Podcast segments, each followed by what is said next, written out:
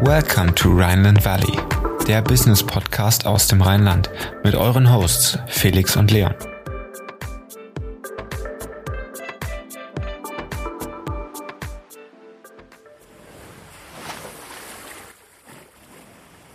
Herzlich willkommen im Rheinland Valley, der Business Podcast für zwischendurch. Heute mit Pascal Lehnert. Pascal ist Growth Hacker und Co-Founder bei Digital Umsetzen. Selber Podcast-Host vom Nummer 1 Podcast für Growth Hacking Digital Growth. Hallo Pascal. Hey Felix, vielen, vielen Dank für das nette Intro. Freut mich heute mal auf der anderen Seite zu sitzen. Ja, haben wir uns schon gedacht. Auch vielen Dank, dass du heute dabei bist. Ähm, wenn wir über Growth Hacking sprechen, worüber sprechen wir dann eigentlich genau? Was macht ein Growth Hacker und was verstehst du oder was versteht man generell unter dem Begriff Growth? Also nimmt man es wörtlich, dann würde man es ja ins Deutsche übersetzen und dann würde man einfach sagen, es steht für Wachstum. Das zum Teil natürlich auch stimmt. Bei uns ist es ein bisschen was anderes, weil wir das nicht als Buzzword benutzen, sondern wir sind halt eine Growth Hacking Agentur, die es ausschließlich für digitale Plattformen Softwares und Apps macht. Deswegen muss man es immer ein bisschen differenzieren. Wir machen zum Beispiel kein E-Commerce. Ähm, und für uns ist Growth Hacking recht simpel und bedeutet eigentlich nur durch Product plus Marketing, also einem Verbund dieser beiden Disziplinen, dafür zu sorgen, dass ein Nutzer aktiv die Plattform-Software oder App auch benutzt und sich dann auch dadurch monetarisiert relativ simpel, vielleicht erstmal ausgesprochen. Ja, für wen ist denn Growth Hacking überhaupt interessant? Du hast gerade gesagt, ähm, E-Commerce fällt bei euch speziell jetzt raus. Ist das mhm. grundsätzlich auch ein Thema? Und dann hast du es gerade angesprochen, ähm, den weiteren Bereich, auf den ihr euch konzentriert. Ähm, hol uns da mal ein bisschen ab. Was sind so die, die Kernbereiche, für die Growth Hacking interessant ist? Also Growth Hacking gibt es auch im E-Commerce, das will ich damit nicht sagen. Ähm, ist aber einfach, für uns hat es eine andere Art und Weise von, von Growth Hacking, weil E-Commerce halt separat davon gesehen werden muss, wie die Customer Journey eines, eines Nutzers am Ende des Tages ist, weil es gibt halt nur den Checkout-Prozess. Also du bist halt im Store, dann bist du dort irgendwie im Store am Rumwühlen, dann bist du halt irgendwas in diesen Warenkorb tust und dann bist du ja quasi schon im Checkout-Prozess. So, wenn du jetzt aber Nutzer von keine Ahnung, Uber bist, sage ich jetzt mal, was eine App ist, ja, dann gehst du, musst du die App erst runterladen, musst dir einen Account anlegen, Kreditkarte vielleicht hinzufügen, dann musst du den Fahrer suchen, der Fahrer muss zu dir kommen, das passiert alles in der App und das passiert alles digital. Und ähm, deswegen ist es für uns ein großer Unterschied, weil es viele Sachen gibt, die halt einen deutlichen Unterschied haben und die Monetarisierung dahinter auch einfach anders ist, weil zum Beispiel bei Apps bezahlst du zum Beispiel den Uber-Taxifahrer und die App zieht sich dafür einen Revenue Share oder du hast halt, keine Ahnung, eine Meditations-App und hast ein Premium-Abo und zahlt 60 Euro im Jahr. Vergleich das jetzt mal mit einem E-Commerce-Laden, der vielleicht von mir aus Klamotten verkauft. Äh, da lässt der Kunde vielleicht nicht 60 Euro im Jahr, sondern einmalig beim Einkauf. Und das sind halt so wesentliche Unterschiede, die sich halt bei uns so rauskristallisieren. Was aber nicht bedeutet, dass Growth Hacking an sich was eigentlich nur Wachstumshebel bedeutet, nicht auch im E-Commerce funktionieren würde. Also es funktioniert dort, nur ich komme da selber nicht her, deswegen machen wir das auch nicht. Mhm. Das äh, ist gerade die perfekte Überleitung zum, zum nächsten Thema, nämlich Back to the Roots. Ähm, wie bist du in das ganze Thema reingekommen? Ähm, wie dann spezifisch zu Growth Hacking? Also ich denke mal, ähm, dass du erst so in Richtung Marketing mal die Fühler ausgestreckt hast und dann speziell in den in den Bereich Growth Hacking ähm, reingetaucht bist. Ähm, wie, wie, wie ist das Ganze entstanden? Es war mehr oder weniger eigentlich Zufall. Also es war jetzt nichts geplant, wobei man auch sagen muss, Growth Hacking ist jetzt keine Sache, die du jetzt irgendwie eine Ausbildung lernst oder dafür ein Studium abschließt. Das gibt es halt einfach nicht. Und äh, den ersten Berührungspunkt mit richtigen digitalen Plattformen hatte ich so Anfang 2018. Ähm, da habe ich den Mitgründer von Niefeld kennengelernt. Da gab es ein Riesenprojekt in der Pharmaindustrie. Es war eine Apotheken-Community-Plattform, ähm, die halt eine Offline-Online-Business-Case hatte. Also es gab eine, ein, eine ja, Box, die so ungefähr so groß war wie ein Schuhkarton, wo OTC-Produkte drinne waren. Das bedeutet nicht verschreibungswichtige Medikamente, das ist ganz wichtig. Also die kannst du einfach in der Apotheke kaufen. Ähm, und die, die PTAs und PKs, also sind die, die in den Apotheken arbeiten, konnten sich das umsonst bestellen und mussten dann auf einer Online-Plattform innerhalb einer Community Feedback zu den Produkten geben. Und warum haben die das überhaupt getan? Ganz einfach, weil der Apotheker sein Produktportfolio, was er in der Apotheke verkauft, selber aussucht. Und deswegen haben die das gemacht, um neue Produkte zu testen, neue Sachen zu, anzubieten und die Margen sind sehr hoch und deshalb variiert dort auch immer sehr vieles. Und das war der erste Touchpoint, den ich hatte. Das haben wir dann über zwei Jahre habe ich das äh, ja Growth gehackt mit und am Ende ist es die größte Apotheken-Community-Plattform in Deutschland geworden. Und das war der erste Punkt, wo ich gesagt habe, boah, das hat super gut funktioniert, das hat super viel Bock gemacht. Ähm, das, das machen wir jetzt nur noch. Ja, das heißt, Erfolg beim ersten Auftrag direkt hört man, glaube ich, auch selten. Meistens ist es ja immer so ein Reingleiten, etwas, man probiert sich aus, man lernt so neue Sachen dazu und dass das beim, auf Anhieb funktioniert, ähm, ist eine seltenere Erfolgsgeschichte. Ähm, jetzt hast du das Startup gegründet, äh, digital umsetzen. Was bietet ihr an? Also was kann sich der, der Endverbraucher sagen, wir, ich habe jetzt eine App zum Beispiel und ich sage, okay, ich bräuchte Unterstützung, gerade beim Growth Hacking, ich möchte Marketing weiter ausbauen, weil das ist es ja, komplexer, komplexeres Marketing. Ähm, was bietet ihr dem für Leistungen an? Was macht ihr? Ja, also ich muss aber dazu sagen, äh, das war zwar das erste Projekt, ja. Das heißt aber nicht, dass wir nicht Miterfolge hatten. Das, das stimmt so nicht. Also es gab viele Learnings und viele Sachen, die nicht funktioniert haben. Am Ende ist Growth Hacking aber ein Test, Learn und Optimize Prozess. Also du, du findest eigentlich nur Experimente, die gut funktionieren und die skalierst du und Experimente, die nicht gut funktionieren, die rotierst du. Das heißt also, du machst etwas Neues. Und äh, diese Experimente, die nicht so gut liefen, die gab es definitiv auch äh, bei der Apothekenplattform. Um auf die Frage zurückzukommen, was wir machen, relativ simpel, wie ich es am Anfang schon gesagt habe, helfen wir Apps dabei, an der Anzahl an Nutzerzahlen wirklich skalierbar, messbar und exponentiell auch tatsächlich zu wachsen, was vor allen Dingen wichtig ist, weil es am Ende das alles Entscheidende für, für den Gründer ist. Und äh, ich kenne das halt selber. Wir haben jetzt unsere dritte eigene Plattform im Launch. Und äh, das Interessante dabei ist, dass es auf allen Ecken immer dazu führt, dass du abhängig von einem aktiven Nutzer bist, weil du vielleicht dein Produkt verbessern möchtest, äh, was du nur kannst, wenn der Nutzer dir auch sagt, Produkt ist gut, Produkt ist negativ. Wenn du die nächste VC-Runde raisen möchtest, guckt derjenige immer auf die Nutzerzahlen. Das ist völlig klar.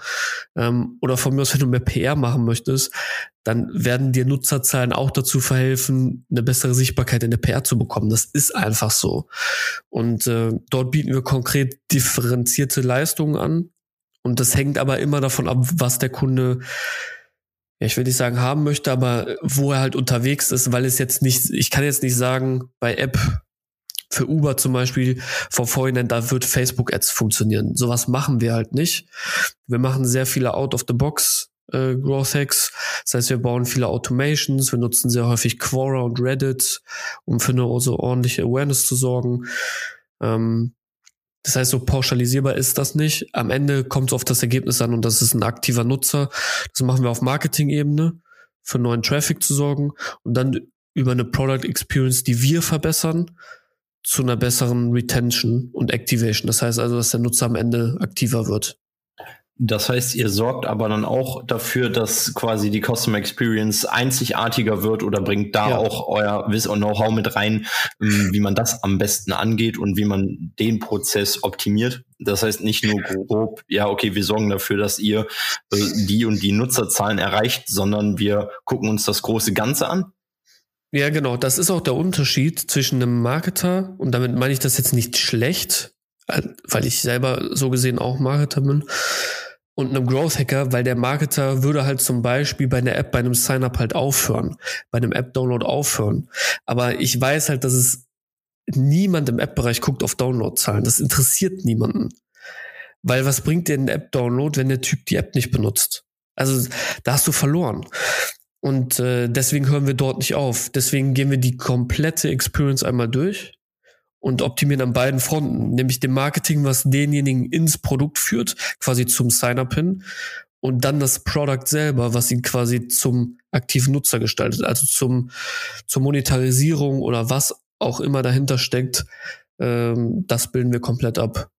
Kann man das dann wie ein so ein Bottom-up-Approach verstehen, sage ich mal, dass ihr unten anfangt ähm, mit dem App-Download, beziehungsweise überhaupt erstmal mit der Lead-Generation, dann dem App-Download und so weiter bis hin zur Monetarisierung und Kundenbindung, ja?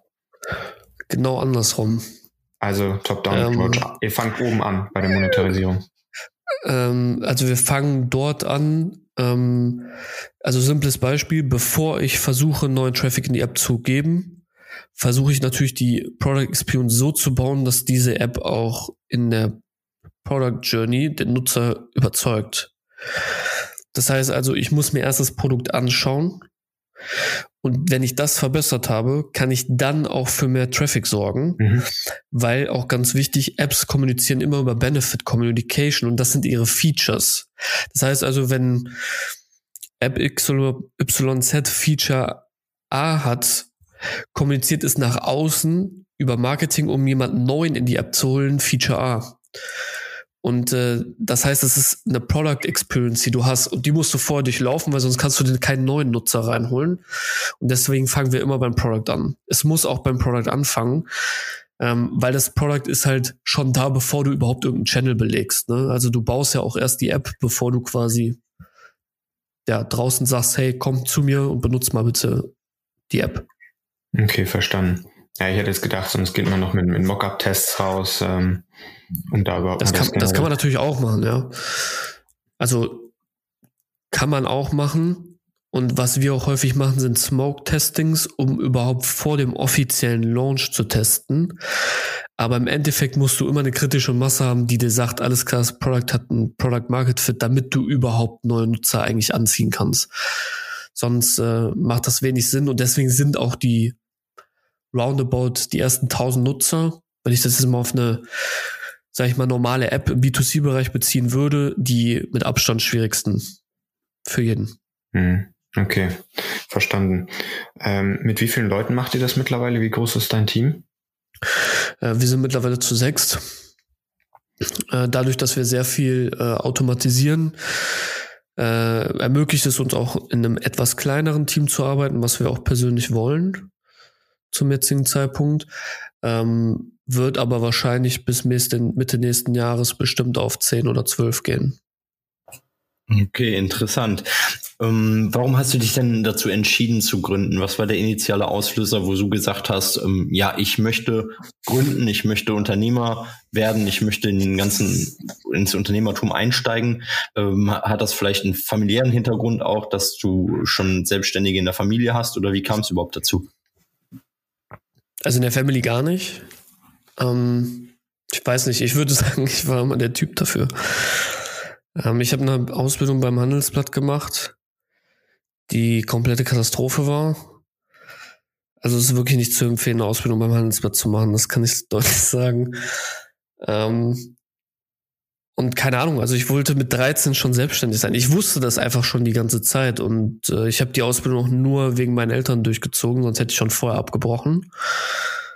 Ähm, habe sie dann auf zwei Jahre geschrumpft, habe sie fertig gemacht und habe halt, klar, ich war jung, ein bisschen arrogant auch, habe gesagt, fuck off, ich zeig's euch, wie das geht und dann habe ich es einfach gemacht. Also es war für mich von vorhinein irgendwie ein bisschen klar, aber ich habe es dann einfach durchgezogen. Das heißt, da auch immer der Approach, dass du gesagt hast, einfach anfangen, wir starten erstmal und gucken, wohin die Reise geht, was ja, ja. auch oft so ist, aber wo halt wenige Menschen, würde ich mal sagen, ähm, den ersten Ansatz finden, dass sie wirklich mhm. sagen, okay, wir, wir starten jetzt mal was, weil es wird dann immer geredet, geredet, geredet und eigentlich müsste man nur in die Umsetzung gehen, aber dieses nur ist schon eine große Überwindung, oder wie siehst du das? Oh ja. Ähm, dafür weil das so ein großes Problem ist, kommt es nicht so ungefähr, dass wir digital umsetzen heißen. Ähm, weil das eigentlich das, der schwierigste Part ist, besonders bei Gründern. Der schwierigste Part. Simples Beispiel, du entwickelst dann über Monate die ganze Zeit nur dein Produkt, aber du kommst gar nicht richtig in die Umsetzung hin, die App irgendwie publik zu machen. Das heißt, die Leute sind viel zu sehr damit beschäftigt, zu entwickeln, zu entwickeln, das ist noch nicht perfekt und da muss noch was gedreht werden ey, geh doch mal raus und frag die Leute erstmal, ob die darauf Bock haben. Weil am Ende entscheidest ja nicht du, ob deine App geil ist, sondern dein Kunde. Und äh, ja, deswegen einfach drauf losrennen. Also vielleicht muss man dafür auch ein Typ sein. Äh, also vom Typ so sein, dass man sagt, alles klar, das Risiko gehe ich ein. Äh, mir ist es die ganze Zeit bewusst, ich mag auch Risiko sehr gerne. Und äh, das muss aber jedem bewusst sein, der so einen Weg einschlagen will. Du musst Risiken eingehen. Immer. Und äh, ja, ich würde einfach sagen, let's go, lass dich nicht aufhalten. Ja, ich glaube, das ist gerade äh, sehr wertvoll, was du gesagt hast, dass man so, sage ich mal, perfectly imperfect mit seinem Produkt auch rausgeht ähm, und dann so in die Richtung äh, eines Build-Measure-Learn-Prozesses geht. Diese kontinuierliche Verbesserung, weil du kannst nicht mit einem perfekten Produkt starten, weil wenn nee. es perfekt ist, dann ist es nur aus deiner Sicht perfekt. Aber das mag wahrscheinlich für den Kunden nicht perfekt sein oder gar nicht das Kundenbedürfnis decken. Und du musst anhand der Kunden lernen und darüber kannst du auch nur wachsen, oder? Absolut, es ist unglaublich schwierig. Ähm, ich habe selber zum dritten Mal gemerkt, wir haben eine Goldplattform gebaut. Und jedes Mal bist du wieder in diesem Prozess, boah, nee, das sieht aber nicht gut aus. Boah, das ist eine sehr, sehr kritische Zielgruppe. Die haben eigentlich digital gar nichts am Hut. Das muss übelst einfach für die sein. Sieht aber nicht einfach aus. Wieder eine, eine Dev-Schleife. Wieder, wieder, wieder. Und dann stehe ich auf einmal da und denke mir, ey, du bist so dumm.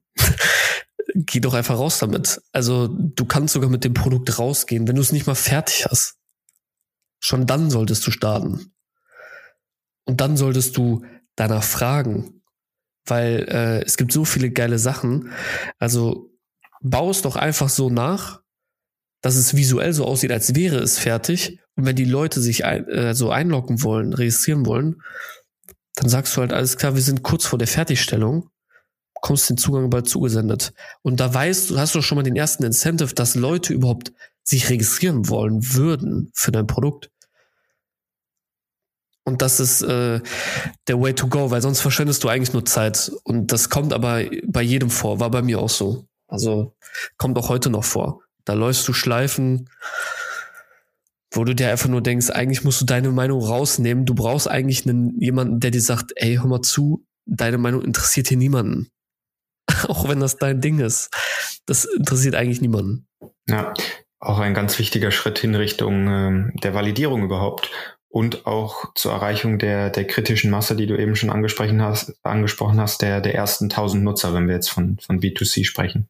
Ähm, bei B2B mag es vielleicht etwas weniger sein. Okay. Ähm, wenn wir beim Thema Marketing sind, was sind da so die Plattformen, welche du aktuell am spannendsten findest, ähm, worüber man auch seine Zielgruppe dann überhaupt findet, wo du auch zum Beispiel Smoke-Tests machen kannst? Ähm, was nutzt ihr da? Was sind deine besten Experiences? Okay, also am langweiligsten finde ich Google und Facebook, weil es jeder macht. Und es ist relativ einfach, weil du Budget ausgibst. Äh, funktioniert aber im App-Bereich sehr schwierig, weil einfach die Monetarisierung dahin ziemlich schwierig ist. Ich gebe auch ein konkretes Beispiel. Früher hast du dich gefreut, wenn du so einen Download für so einen Euro hattest bei Facebook. Heute sehr schwierig. Und selbst wenn du den Euro hast, sagen wir mal, deine Kost per Download ist ein Euro, und jeder Zehnte registriert sich, was gut ist. Es ist nicht schlecht, es ist nicht gut, es ist so Mittelmaß. Dann bist du bei 10 Euro Cost per Registration. Und dann musst du überlegen, kauft jeder Zehnte, was ein sehr, sehr guter Wert ist. Da wärst du bei 100 Euro. Und die meisten Apps kosten nicht mal 100 Euro. Die meisten Apps in irgendeinem Abo, ob das Headspace ist, egal was, kosten vielleicht 40 Euro. Klar, aufs Jahr gesehen. Aber so wärst du zweieinhalb Jahre defizitär. Das ist ein Riesenproblem. Das heißt, du müsstest schon ein VC-Case sein, der Millionen von Geld aufnimmt, damit du es vorfinanzieren kannst. Deswegen bin ich gar kein Fan von diesen Plattformen, auch wenn wir es machen, aber erst auf einer sehr hohen Skalierung. Und wenn der Case klar ist, du hast VC-Geld und du kannst ordentlich reingehen. Das, was ich super interessant finde, ist ähm, Plattformen, die sehr außergewöhnlich sind. Gerade wenn du international unterwegs bist, Quora eine sehr, sehr gute Möglichkeit. Reddit auch ähm, über Blogs zu wachsen ähm, oder Twitter mal für sich zu nutzen. Also unkonventionelle Wege einfach mal auszuprobieren, ne? Ähm, und da halt aktiv zu sein. Das ist das, was wir äh, sehr gerne tun. Und auch E-Mail. Wo Reddit ja auch hier in Deutschland, glaube ich, gar nicht so verbreitet ist. Das ist so ein amerikanisches Ding, oder? Also ich glaube, ich schaue. Das größte Forum ja. auf der Welt. Das stimmt, aber ich habe bis jetzt wenig ähm, Kontaktpunkte gehabt mit Leuten, die Reddit nutzen oder, oder da auch nur ansatzweise irgendwie mal drauf waren. Ähm, bei Twitter tatsächlich bin ich sehr oft drauf. Äh, sehe auch immer wieder, dass so Werbung eingeblendet wird, ob das jetzt ähm, für Trade Republic ist oder sonst irgendwas. Das heißt, das scheint auch zu funktionieren, sonst würden die Firmen das, glaube ich, eher weniger machen. Ähm, würdest du aber trotzdem sagen, dass es schon noch auf das Produkt, was du anbietest, ankommst und du daraufhin dann die Plattform auswählst, die am besten passt? Hm. Äh, sehr, sehr gute Frage und absolut. Du, also deswegen habe ich gesagt, ich gebe nicht vor, welche Plattform die richtige ist, weil das gilt es rauszufinden. Vielleicht ist es für dich Twitter, für den nächsten ist es aber vielleicht Reddit. Vielleicht auch beides. Der Unterschied bei uns ist, all diese Plattformen belegen wir ohne Werbebudget. Das heißt, wir schalten dort keine Ads. Das machen wir auch bewusst nicht. Sondern wir haben Strategien, um organisch darüber zu wachsen. Und das auch sehr schnell und sehr außergewöhnlich. Indem wir zum Beispiel bei Quora, simples Beispiel, kannst du dir Fragen raussuchen und du siehst anhand der Fragen auch, wie viel Web-Traffic die aufgerufen bekommen. Das heißt zum Beispiel, Fragen gerade im internationalen Bereich kommen sehr gerne mal so an 200.000 Webseitenbesucher. Ist gar kein Problem. Und ähm, die stellen Fragen. Und da musst du halt schauen, was stellt deine Zielgruppe für Fragen? Wo findest du den meisten Traffic? Dann kannst du diese Fragen beantworten. Sinngemäß beantworten ist eine Art von Content Marketing und dann mit der Zeit auch mal deinen Link platzieren mit übrigens dafür benutze ich das und das. Das heißt, du du platzierst unterschwellig einen Link sorgst für Traffic, weil die Frage so oder so schon Traffic generiert. Und du hast noch eine SEO-Strategie, weil du einen viel, viel höher qualifizierteren Domain rankst als deine selber, nämlich Quora. Was viel einfacher ist als deine eigene Webpage. Und äh, das sind so Spielereien, die sehr out of the box sind und dann kannst du den den, den Kommentar noch hochranken. Das machen wir zum Beispiel alles über Automationen für Kunden, ähm, damit das noch schneller funktioniert. Ne? Aber das sind alles Dinge, die funktionieren. Und woher kommt das vorrangig? Ja, aus der Blockchain, weil in Form von Bitcoin ist es verboten, äh, ja, Paid Social zu machen. Du hast keine Anzeigen schalten, weil es viele Scams gab. Die Leute mussten sich andere Wege überlegen.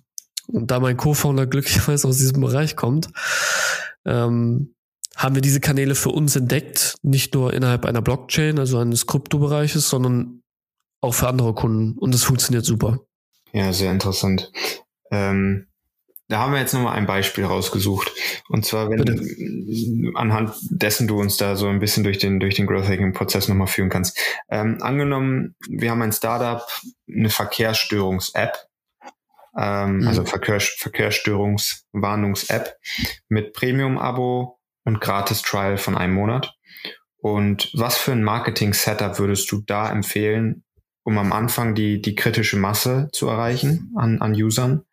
Ähm, welche Plattform würdest du da auf Anhieb interessanter finden als andere? Wäre es jetzt auch Quora, Reddit oder worüber würdest du gehen? Ist das eure App? Ne, ist jetzt nur ein Beispiel. okay, wer hätte es sein können. ähm, okay, eine wichtige Frage: Verkehrsübungs-App, ja? Also, das ist eine B2C-App, ja? Äh, Verkehrsstörungswarnungs-App. Also Verkehrsstörung, wenn okay. ein Stau ist, Aber das wenn ist ein Unfall ist, die natürlich auch auf, auf Usern basiert, dass die äh, untereinander die, die Sachen melden. Okay. Aber die hat, die, das ist kein Navi oder so. Mhm. Okay. Was würde ich machen? Okay.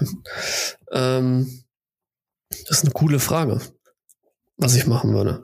Also was ich als erstes machen würde, ist, ich würde mir darüber im Klaren werden, welche Features überhaupt Bestandteil eines Freemium, Freemium war, ne? Freemium-Paketes wären. Denn der, der häufigste Fehler bei Freemium-Paketen ist, dass die Leute eigentlich zu viel geben und du immer Leute haben wirst, die im Freemium stecken bleiben. Weil sie es nicht einsehen zu bezahlen. So, und das, was du im Freemium halt machen solltest, ist dem Nutzer einmal klar machen, was der Mehrwert des Produktes ist. Und dann gibt es quasi eine Limitation und dann musst du halt das Abo kaufen. Und das ist das Erste, worüber ich mir im Klaren sein, ja, meine Gedanken machen würde, was packe ich ins Freemium und was packe ich wirklich ins Premium. Das wäre das Erste, was ich machen würde. Ähm, und dann würde ich die Product Experience so gestalten, dass ich ihn relativ ja, simpel und kurz zu dieser Product Experience hinführe, dass er diesen Mehrwert erkennt und dann relativ schnell ins Premium bekomme, indem ich ihn immer wieder zurückhole und sage, ey, benutzt das. Benutzt die App. So würde ich es schon mal grob gesagt jetzt mal von der, von der ähm, Product Experience machen. Vielleicht das mal von der Seite. Gäbe es denn eine Plattform, die du jetzt auf Anhieb dafür präferieren würdest? Jetzt sagen wir, okay, mit so einer App ist dann vielleicht Facebook doch die richtige Wahl, ähm, mhm. auch vom, vom Klientel her, oder würdest du sagen, okay, sowas läuft auf Reddit oder ähm, TikToks wunderbar? Gäbe es da irgendeinen Favoriten? Also, ähm, aus dem Stegreif kann ich das nicht sagen. Was ich interessant finden würde, ist, es gibt relativ häufig Änderungen am Bußgeldkatalog. Ähm, und äh, Leute, die sowas lesen, sind halt viel mit dem Auto unterwegs. Und dafür gibt es auch zigtausend häufige Blogs. Und das, was ich halt machen würde, klar, jetzt kannst du hingehen, nimm Budget in die Hand und schalt deine Erwerbung, ist auch in Ordnung. Was ich halt machen würde, ich würde über Content Marketing gehen, die Leute darüber aufklären, was es auch außerhalb der aktuellen Störungen für Probleme gibt, also neue Bußgeldkatalog, ähm, was weiß ich nicht, was es alles in dieser Verkehrsrichtung noch alles gibt. Und dann würde ich mir Blogs raussuchen, die eine hohe Reichweite haben und davon gibt es ordentlich viele, ähm, die sich mit solchen Themen befassen. Das können auch Auto, Autoseiten sein, die Autoleute halt durchlesen und das ist auch die Zielgruppe. Und dann würde ich versuchen, mich dort zu platzieren, indem ich einen Artikel denen zur Verfügung stelle. Also ich gebe demjenigen, der den Blog hat, Content, den er quasi auf den Blog stellt und habe so gleichzeitig greife ich mit Traffic ab. Ganz wichtig, es darf kein Advertorial sein, weil ein Advertorial müsstest du bezahlen. Das heißt, es müsste quasi ja, ein simpler Content-Beitrag sein. Und das machst du ein paar Mal. Dann wirst du auf jeden Fall schon einen positiven Effekt sehen, äh, den du, den, den die Seite halt mit sich bringen würde. Ja, wunderbar. Glaube ich, super Beispiel zum Veranschaulichen, wie so dein Arbeitsprozess auch abläuft, was du genau machst. Ähm, wenn wir jetzt mal in die Zukunft gucken, wie wird sich Marketing und Growth Hacking auch in Zukunft entwickeln? Ähm, wird es Neuerungen geben? Gibt es vielleicht sogar komplett neue Ansätze, Traffic zu generieren? Oder völlig neue Social Media Plattformen, was ja absehbar ist, was wahrscheinlich geben wird. Einige werden rausfallen, manche werden neu kommen. Ähm, wie siehst du die Zukunft? Also Growth Hacking in Deutschland ist leider nicht so verbreitet. Es gibt nicht so viele, deswegen freue ich mich immer, wenn ich jemanden treffe. Und ähm, Growth Hacking ist sehr datengetrieben, womit man in Deutschland teilweise halt auch auf Probleme trifft, weil es um Datenschutz geht. So, was ich mir wünschen würde, und ich glaube, das wird auch noch mehr kommen, weil es immer mehr um Data Analytics und künstliche Intelligenz und was weiß ich nicht alles geht, dass es immer mehr dahin geht, basierend auf Daten Experimente zu fahren. Und das, glaube ich, wird auch langsam in Deutschland irgendwann ankommen. Ich würde mir wünschen, dass es viel, viel schneller geht, weil man ist halt sehr steif dort drin. Und ich kenne es gerade aus der Pharma, weil dort ist Datenschutz ein ganz anderes Thema. Ähm, da geht es nicht nur darum, oh, jetzt kriege ich personalisierte Werbung zugeschickt. Das ist, wenn sich dagegen jemand beschwert, ist das nichts, weil es geht um Patientendaten. Und das ist viel, viel problematischer als ob du jetzt deine E-Mail-Adresse bestätigt hast und deswegen Werbung zugeschickt bekommst oder nicht. Ähm, ja, alles klar. Pascal, vielen Dank fürs Interview. Wir haben aber noch unsere Kategorie Private Insights. Wir haben sechs Fragen für dich vorbereitet, drei unternehmerische und drei privatere. Und wenn mhm. du bereit bist, würden wir damit jetzt starten. Ja, sehr gerne.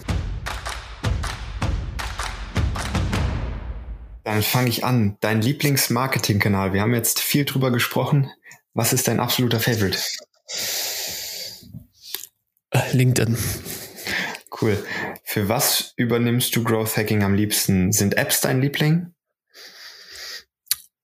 Mm, ähm, Two-Sided Marketplaces, also Plattformen, die zwei Zielgruppen bedienen.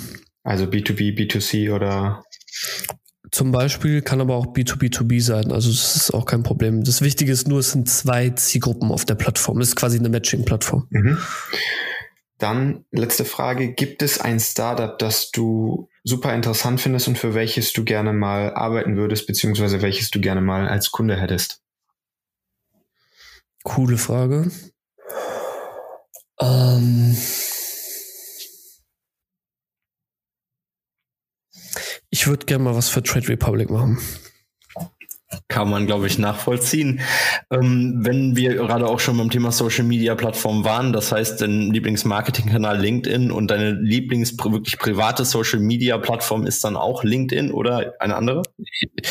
Äh, ja, ich nutze so gut wie gar nicht selber Social Media. Also ich bin so gut wie nicht auf äh, Instagram. Ich benutze kein TikTok. Ich äh, benutze äh, Facebook nur für Fußball-News, ehrlich gesagt. Und äh, der einzige Kanal, den ich so wirklich aktiv belege und auch Content publish, ist LinkedIn. Okay. Ähm, die deiner Meinung nach interessanteste Persönlichkeit in der deutschen Startup-Welt momentan? In der deutschen? In der deutschen. Ah, okay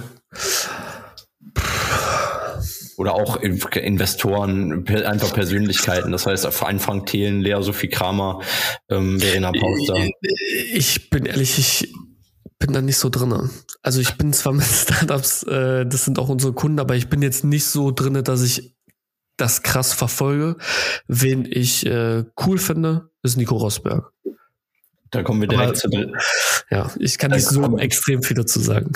Da kommen wir direkt zur dritten Frage. Ist eine Entweder-Oder-Frage, wo du dich entscheiden müsstest. Ein Abendessen mit Frank Thelen und Nico Rosberg oder einen Tag hinter die Kulissen von einem Google-Programmierer? Boah, geile Frage. Kann ich eine Zwischenfrage stellen? Was ist das für ein Programmierer? Das, das, was dir am liebsten ist, da hättest du freie Auswahl. Okay, ganz klar äh, mit den Investoren. Okay, Pascal, vielen Dank für das Interview. Hat, glaube ich, einen super Einblick gebracht ins ganze Thema Growth Hacking und auch Growth Hacking im Gegensatz zum normalen Marketing. Ähm, hat sehr viel Spaß gemacht. Wir freuen uns auf eine weitere Folge, wenn du nochmal dabei wärst und wünschen dir noch einen schönen Abend. Mach's gut. Ja, vielen, vielen Dank für die Einladung euch beide. Hat mir auch sehr viel Spaß gemacht. Ich komme gerne wieder. Und ähm, ja, ist immer schön, mal auf der anderen Seite zu sitzen. Bei unserem Podcast Digital Growth stelle ich immer Fragen. Deswegen hat mich sehr gefreut. Dankeschön. Ja, das war's auch schon wieder mit der aktuellen Folge Rheinland Valley. Wir würden uns sehr freuen, wenn du uns weiterempfehlst, damit wir noch mehr Reichweite bekommen. Und wenn du auf iTunes zuhörst, würden wir uns sehr freuen, wenn du uns eine positive Bewertung hinterlässt, damit der Podcast auch noch besser auffindbar wird. Wie immer findest du in den Show Notes alle Informationen und wir sagen bis zum nächsten Mal und ciao.